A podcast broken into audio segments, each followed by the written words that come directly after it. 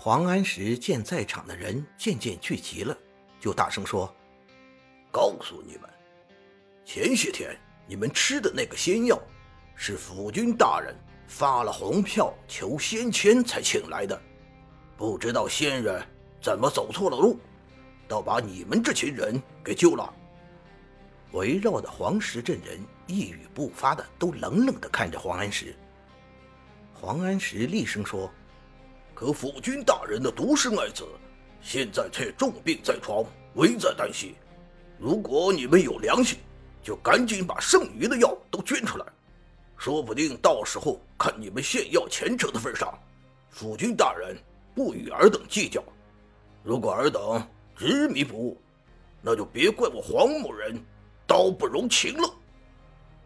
学堂内众人正在上课时，突闻此噩耗。怎敢如此！程夫子愤怒了，老夫去与他说理。说着就摔下书本，怒气冲冲地走了出去。香毛子想了想，放下笔，也跟着往外走。当香毛子走回到大祠堂的时候，正听见程夫子义正言辞地大声斥责黄安石：“先人所赐，有缘者得之，尔等。”焉敢豪夺强取，就不怕仙人责怪吧？黄安石皮笑肉不笑，哼，程夫子，你这么大声干嘛？怎么着？这仙人是你们家养的，说来就来？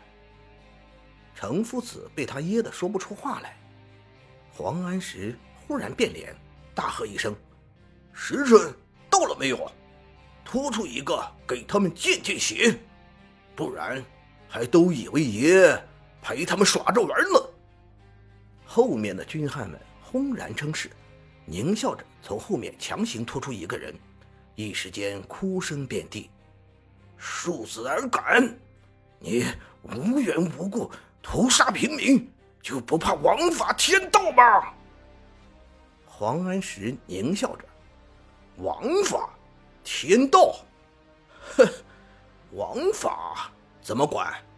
你们黄石镇因为疫病被封，全镇都死绝了，关王法什么事？至于天道，哈哈哈哈哈哈！如果老天真有道，又怎么会弄出这么大的十亿来？